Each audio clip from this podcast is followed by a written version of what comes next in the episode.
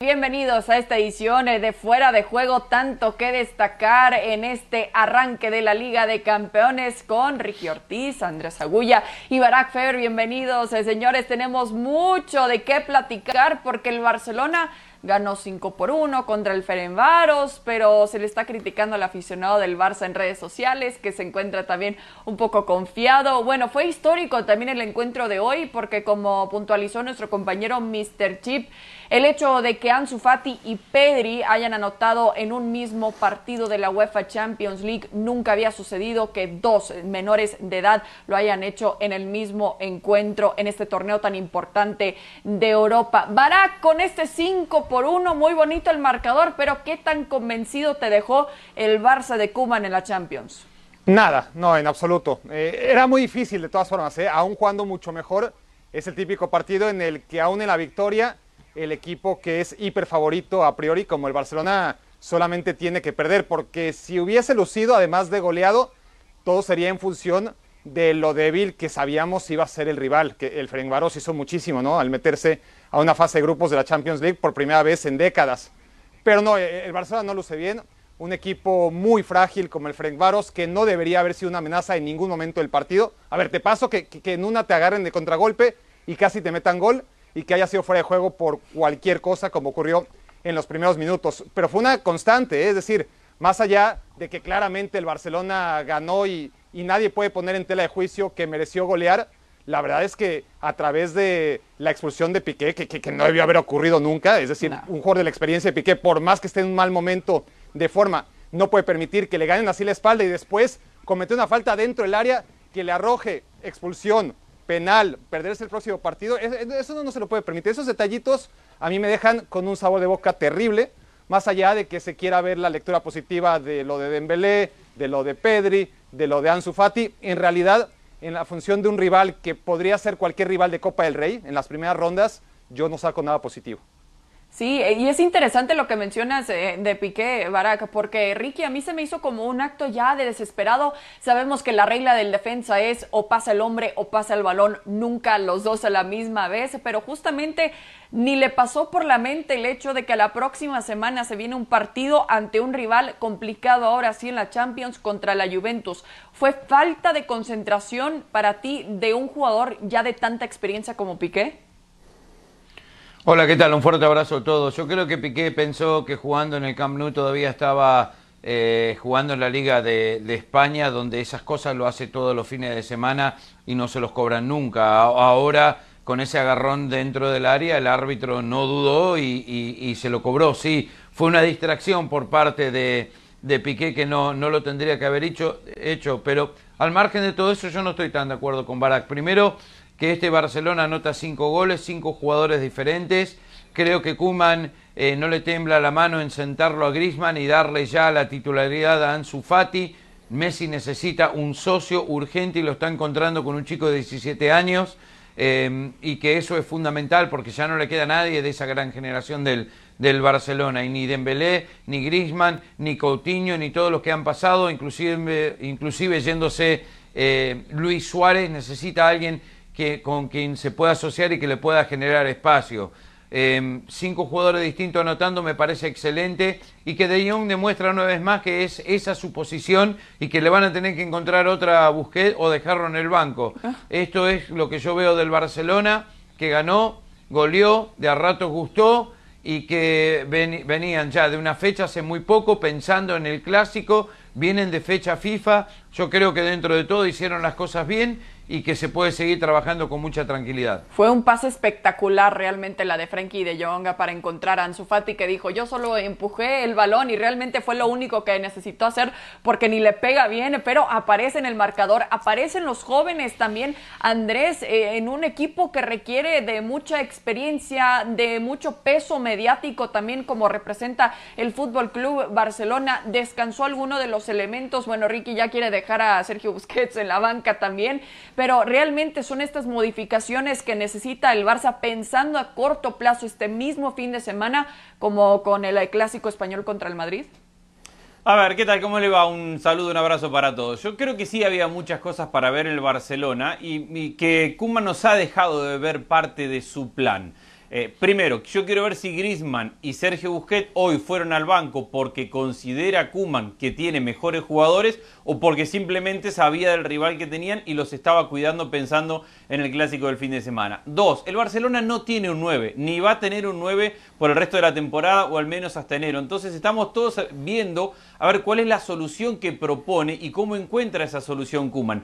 Hoy ha propuesto un 4-2-4 muy interesante porque juega con lo que yo llamo casi dos falsos nueve, que son Coutinho y Messi, que juegan prácticamente a la misma altura. Y hoy hizo un movimiento muy interesante el Barcelona que lo repitió todo el partido. Los dos salían hasta tres cuartos de cancha, generaban como una burbuja, un espacio que dejaba a los defensores sin referencia. Y los dos hombres que venían por banda, tanto Ansu Fati por izquierda como Trincao por derecha, entraban en diagonal a atacar ese espacio. Eso sumado a dos laterales que llegaban para darle amplitud y profundidad Creo que ese tipo de cosas sí nos dejó ver el Barcelona acerca de cómo Kuman le encuentra tácticamente la vuelta al no tener un 9. Porque el 9 no lo va a tener, no hay un hombre de referencia de área para ir a pelear con los centrales. Me quedo con eso, me quedo coincido con ustedes, fue una, tontería lo de Piqué, no se le puede permitir a un jugador esa experiencia que, que, no, que no tenga en la cabeza el partido que se le viene. Y sí, el Barcelona sigue siendo vulnerable en transición y en facetas defensivas, pero no hay super equipo en el fútbol europeo. Creo que todos los equipos hoy estamos fin de semana, fin de semana analizando a ver cómo encuentran soluciones a sus problemas y veo un apuro muy grande para ver quién es el candidato, quién va a ser campeón, quién está mejor. Y no hay un super equipo, es una evolución constante de muchos equipos cuyo ninguno de ellos pudo hacer lo que quería en el mercado. El Bayern es un super equipo. Y habrá que verlo, porque también tiene sus momentos y sus lagunas, y, si bien terminó ganando la temporada pasada la, Champions, mucha gente dijo acá que le había ganado por el formato distinto y porque era un partido de simple eliminación. Y el Bayern, que ahora es una super máquina, le metió 8 al Barça. Arrancó el año pasado siendo una maquinita que no, que no engañaba a nadie. Digo, la temporada es muy larga y no nos apuremos a analizar candidatos vayamos con el día a día de cómo evoluciona y qué le encuentra en cuanto a soluciones cada técnico a su equipo. Y yo creo que las de Kuman son interesantes para lo que tiene el Barça hoy. Sí, exactamente, porque se ha tenido que inventar quizás un poco también con el regreso de Felipe Coutinho, eh, con la llegada de Pjanic también, por ejemplo, que aprovechó también el, pretexto, podríamos decir, de descansar a Busquets, de ahora sí darle la oportunidad como titular. Pero la realidad es que la primera prueba complicada, podríamos decir, aunque Andrea Pirlo no tenga tanta experiencia como técnico en la UEFA Champions League, será contra la Juventus realmente que el día de hoy hoy superó 2 por 0 al Dinamo Kiev. Y bien lo dijo Pirlo, no tenemos a CR7, pero podía usar también a Álvaro Morata, que respondió el fin de semana y anotó este doblete también y respondiendo hasta este momento el español ante la baja importante que siempre lo es cuando no cuentas con un hombre como Cristiano Ronaldo. Barak, el funcionamiento de lo que viste hoy del equipo de Pirlo te dice qué pensando en lo que sigue en esta Champions League. No, que le falta muchísimo, muchísimo a la Juventus, que, es un equipo anodino y que seguramente lo seguirá siendo, eh, que va a depender mucho de Chiesa. Eh, Chiesa es la única solución. no te gusta nada, Barak. No, no, hoy no me gustó el Barça y, no me gustó la Juve. ¿Qué, te digo? No te voy a decir que me gustaron cuando realmente no me gustaron. Eh, a ver, el, el de Kiev era un equipo que no propuso en ningún momento. la Juventus no asumió riesgos tampoco, se encontró con los goles. Morata bien, es decir, eh, en dos jugadas puntuales. Pero honestamente, hombre por hombre, la, Juventus, si no es y por Chiesa, salió por tocado, ¿eh? dos, dos chicos que no habían jugado un partido de Champions en sus vidas, ¿no? Y claro que tenía bajas la Juventus, pero es un equipo que a mí me indica, obviamente habrá que verlo, se han pospuesto algunos partidos, bueno, el, partido contra el Napoli que, que, gana sobre la mesa, que era la verdadera prueba para el equipo de Pirlo, no lo pudimos ver, pero a mí me deja con una sensación partido a partido de, que es un equipo que, tiene mucho por trabajar y que no asume riesgos y que es muy lento y, y que en cuanto el Dinamo hoy al minuto 75 por primera vez se animó a apretar, también tiene problemas en la salida. Entonces yo entiendo que tenía bajas, pero no entiendo que tu única salida en un juego como el de hoy sea siempre quiesa a ver qué hace en el mano contra mano, porque es el único que le imprimió segunda velocidad a un juego lento y realmente muy, muy, muy soso. Ricky, ¿tanto le falta al equipo de Andrea Pirlo? ¿Qué dices? Bueno, lo, lo, peor de la Juventus hoy, sin lugar a duda y lejos, es ese uniforme naranja. Te digo la verdad, lo más feo que he visto de, la Juventus, eh, eh, eh, de que hace décadas que lo estoy viendo y que no tiene nada que ver con los colores, me pareció horrible. Debe ser difícil jugar con ese, con ese uniforme puesto. Al margen de todo eso, Chiesa en su primer partido de Champions demuestra la calidad de jugador que es, que tiene varias opciones en este equipo, que se va a lucir, que va a crecer y que va a ser una gran figura de la Juventus, no tengo dudas. Segundo cuadrado, lo que le da a la Juve, le tiene que dar mucho más mérito al colombiano que partido tras partido, temporada tras temporada, sigue siendo de un nivel altísimo. La salida de Chiellini también los afectó y lo va a afectar a largo plazo. Hablamos siempre que la salida de Piqué, pero la de Chiellini también esa lesión de algunas semanas eh, va a ser un problema para este, para este equipo. Em, y que Kulusevski va a entrar en ritmo, que Dybala no sé qué le pasa, que cuando vuelva a ser R7, que Bentancur ha levantado, me gustó también. A mí no me gustó nada. No fue la mejor Juventus pero no desentonó tanto tampoco. Y ojo, Morata nació para ah, jugar en la Juve. Este muchacho hace goles en la Juventus nada más. Y yo para sumar, yo hace goles en la Juventus nada más. Que lo que nos deja ver Pirlo es su idea de técnico, que es un equipo con una, flexión, con una flexibilidad táctica impresionante. A ver, el equipo defiende 4-4-1-1 con Ramsey Morata como dupla de ataque y con Danilo que es una pieza clave en el esquema de Pirlo, ya sea de central por derecha hoy de central por izquierda, porque cuando el equipo defiende juega de lateral, pero cuando el equipo ataca, lo libera Cuadrado, que como dice Ricky cumple un gran trabajo. Entonces Cuadrado por izquierda y Chiesa por eh, Cuadrado por derecha y Chiesa por izquierda le dan amplitud, velocidad. El equipo hoy estuvo construido para explotar esa velocidad para que el equipo atacara en transición con Chiesa y con Morata. Entonces yo coincido que está en formación, coincido que está lento, coincido en que pero tenemos que analizar también a ver cuál es la idea de un técnico que tiene cuatro partidos, que viene de empatar con el Crotone jugando bastante mal y con Chiesa expulsado, y, que, da su primer paso en la Champions. distintas. Y creo que hoy nos ha presentado, sí, pero la idea siempre es la misma, es defender 4-4-2, atacar con una línea de tres y liberar un lateral. En algún momento lo tuvo a cuadrado por izquierda, no le terminó de funcionar, entonces lo pone a cuadrado por derecha y el trabajo por izquierda lo hace Chiesa, que hoy hace un buen partido. Me parece que tenemos que ver cuál es la intención. Creo que con Dybala bien este equipo va a rendir mejor y habrá que ver cómo mete a Cristiano Ronaldo en este esquema que nos está mostrando, de segunda punta o en el lugar de, Morata. Cristiano no le gusta ser nueve. ¿Desde qué posición va a arrancar en este esquema que nos viene mostrando y que repite Pirlo cada partido?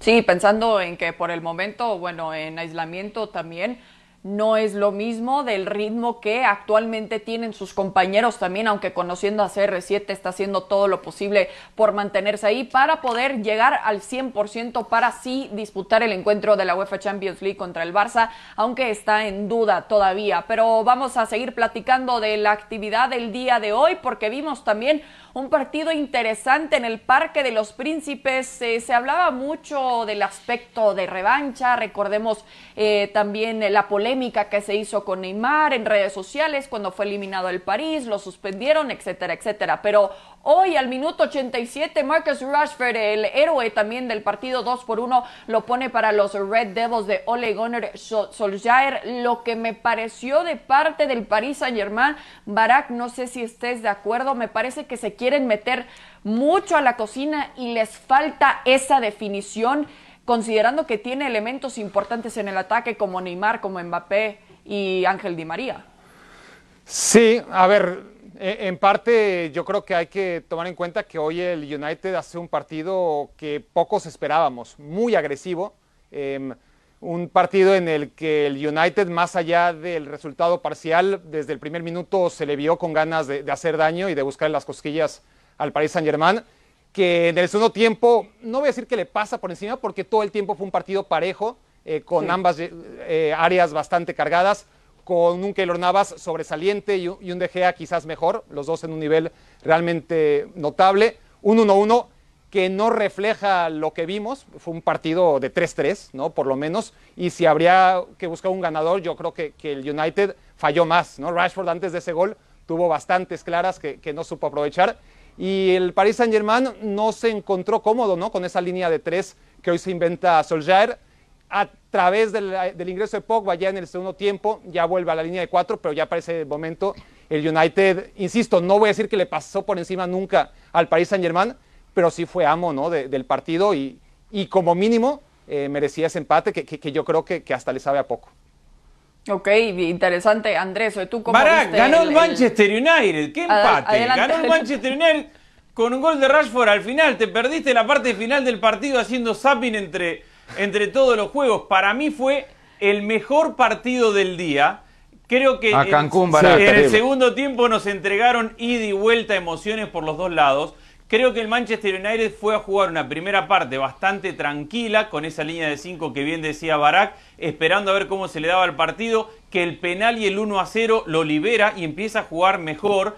En el segundo tiempo los dos técnicos hacen cambios. Solskjaer, que yo no soy muy fan de él, hoy ha planteado y ha, dirigido muy bien el partido. Porque ah, el Paris Saint Germain, sí, es verdad, a ver, en el segundo tiempo entra King en el Paris Saint Germain y el equipo pasa a un 4-2-3-1 donde Neymar pasa a dominar el centro del campo y el Paris Saint Germain crece en su juego y le responde con el, con el cambio que dice Barak. Entra Pogba y saca el lateral izquierdo de la línea de 5 y, pasa a la línea de 4. Y el, y el Manchester United le juega de igual a igual y el final del partido era ver quién la embocaba y al final de cuentas la termina embocando Rashford. Un verdadero partidazo para mí el más entretenido y yo no me imaginé que este Manchester United, como está y como viene jugando, sea capaz de ir al Parque de los Príncipes y jugar sobre todo ese segundo tiempo con la personalidad que lo hizo y permitiéndose un ida y vuelta con el Paris Saint Germain. Golazo de Rashford, ¿eh? que, sí lo vi, otra cosa es que, se me haya olvidado. Pero sí, golazo de Rashford para... Un detalle nada más, un detalle, Barak, no pasa nada. Que fueron bastantes, perdón. Un detalle. ¿Qué? Bueno, primero cuando Solskjaer lo reemplazó a Mourinho, el ragazzo Agulla bailaba en una pata disco. Eh, le encantaba a Solskjaer, ahora no es fan Analiza el partido, no no lo viste. Habla del partido, ¿qué tiene que ver Mourinho con todo esto? nada, estamos analizando el partido de hoy. ¿Qué ahora, hablando? Mourinho juega el jueves, Europa League. Fue, fue un partido donde sí, eh, mucha intensidad por parte del Manchester United que me sorprendió eh, un equipo que le metió mucha garra, que me sorprendió. Al mismo tiempo, el Paris Saint-Germain se nota la falta de Berratti y la falta de Paredes, sin lugar a duda. Icardi arriba para soltarlo Di María, ponerlo en la mitad de la cancha. Tenía una mitad de cancha eh, paupérrima, desastrosa el Paris Saint-Germain hoy y se notó. Pero al margen de todo eso, los arqueros fueron las figuras. Sí. Los dos, especialmente De Gea, eh, que fue el mejor jugador del Manchester United. Un Manchester United que tuvo un 42% de posesión y que anotó ese golazo Rashford al final y nada más. Pero no, no, nada más no, ¿cómo nada más? Hoy, hoy no, hoy, ¿Qué partido viste? ¿Cómo el Manchester United metió ese gol al final y nada más? Fue un partidazo el Manchester United, Ricky. Bueno, un muy buen partido, partidazo no para mí, un muy buen partido, pero si terminaba en empate hubiese sido justo y nadie estaría diciendo nada. Yo no creo ¿eh? que el Manchester United sea, perdón. Eso que no jugó Cavani. No, no jugó Cavani, pero eh, con esto va a mejorar el equipo, sin lugar a dudas. Un ganador, un veterano, un goleador, uno que no perdona. Pero se perdió muchos goles, como decía Baracoy. No, y sumale que, que, Marcial eh, le van pasando los partidos y no, y no da ese salto de calidad. No, hace mejores goles en contra que a favor ahora. Totalmente. Entonces ahí va a crecer mucho con Cavani el equipo.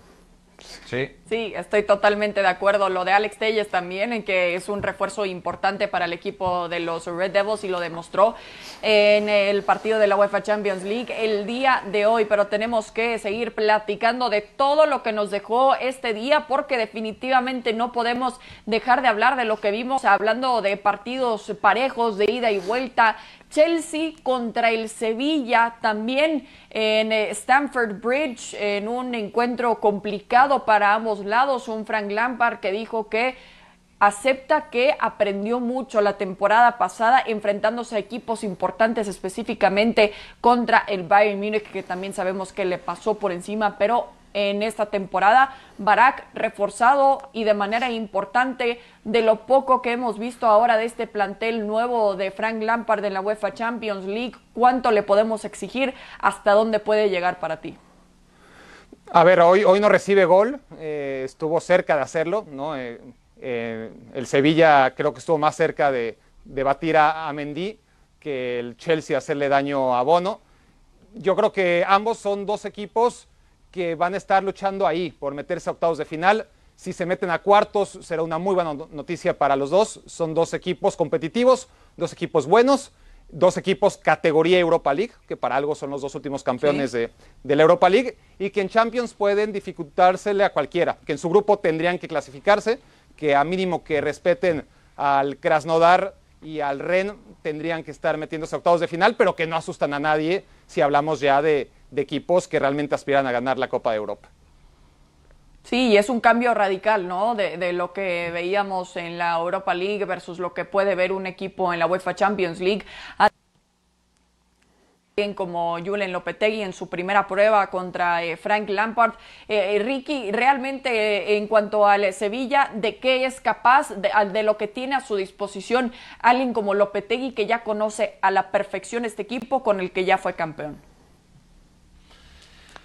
El Sevilla es un muy buen equipo, sabe lo que juega, es muy difícil ganarle, pelea todas las pelotas, todos los minutos, todos los partidos. Son estos equipos que, eh, parecido al Atlético de Madrid en este caso, pero con otra dinámica cuando está atacando. El Chelsea se enfrentó a un equipo que está pasando por un muy buen momento, que terminó bien la liga el año pasado, que la Supercopa Europea le hizo un partidazo al Bayern eh, que ahora se enfrenta a un Chelsea con muchas figuras que todavía no han cuajado, esa es la verdad, son muchas figuras nuevas y, aprovecha esa situación. Yo pensé que iba a ganar el Sevilla hoy, eh, me, gustaba, me gusta más que el Chelsea hoy por hoy, eh, porque al Chelsea todavía le falta. No solo eso, estoy empezando a dudar seriamente del técnico del, Chelsea, del Lampard.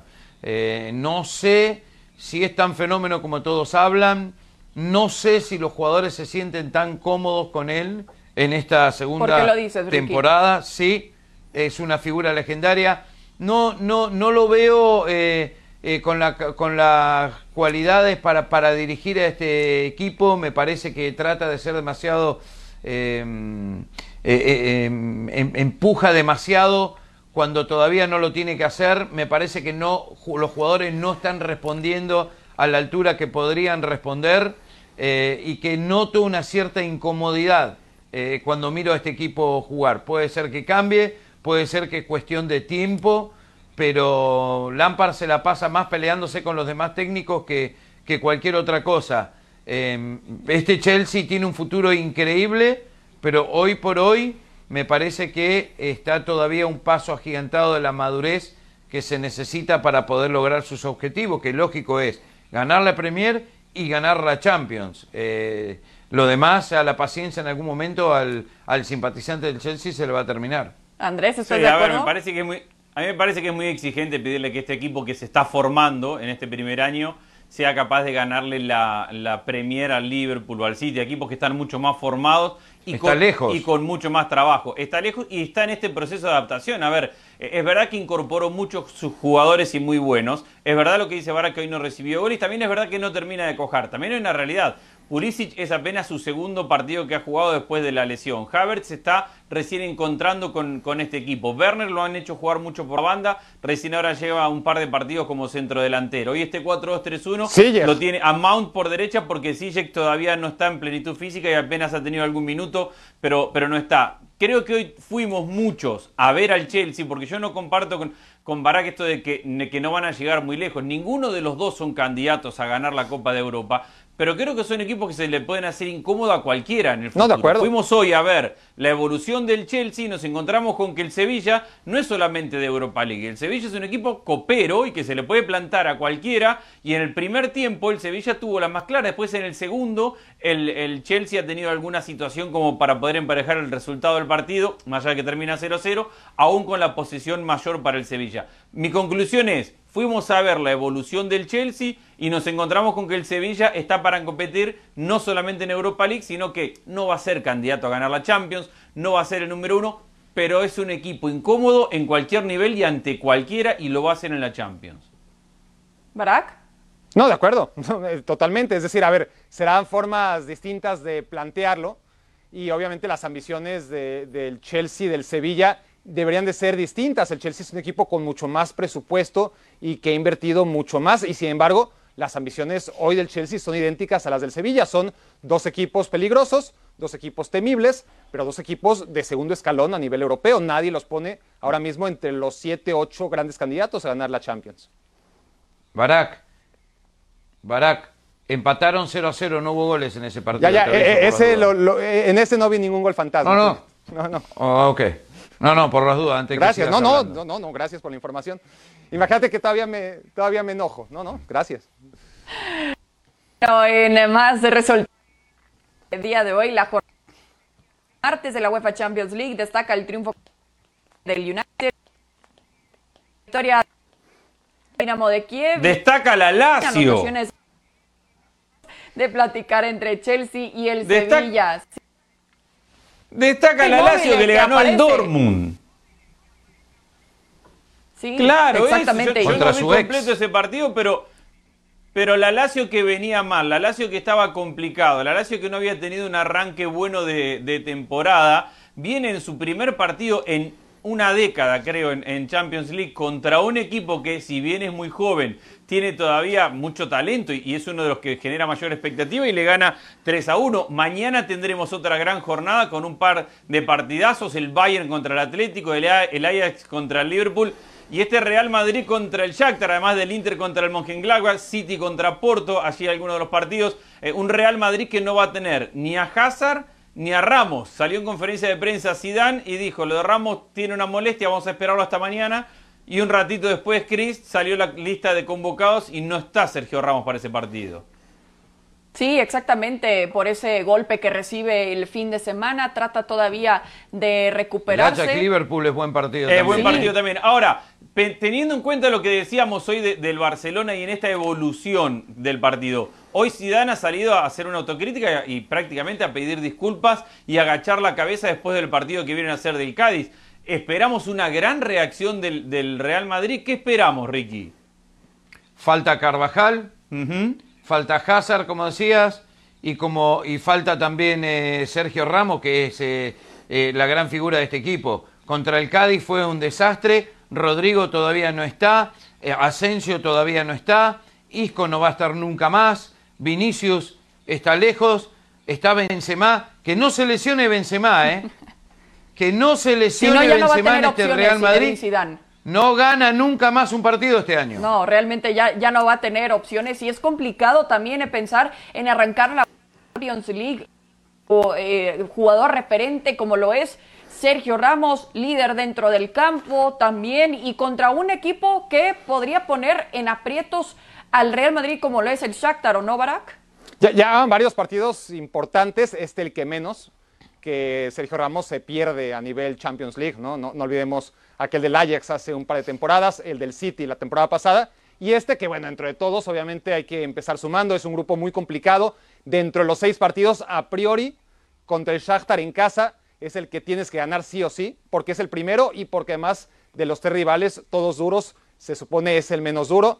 No hay que olvidar que la temporada pasada el, el Madrid, en una circunstancia similar, empata con el Bruje y, gracias en, el Bernabéu porque la sensación es que debió haber leído aún peor al Real Madrid. Es un rival duro porque lo conocemos de todos los años, eh, no te regala nada, es mucho más brasileño que ucraniano, tiene muy buenos futbolistas, eh, se va renovando cada vez con futbolistas, con futbolistas brasileños más jóvenes. 13 brasileros.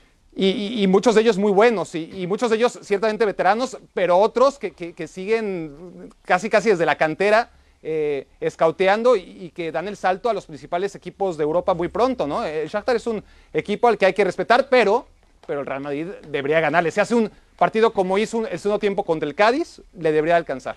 Sí, debería de haber ganado también el fin de semana contra el Cádiz y que no haya en esta ocasión lo que han destacado ya durante tantos encuentros, la falta de actitud. ¿Qué tan importante, Andrés, serán rápidamente para cerrar los primeros 10 minutos para el Madrid?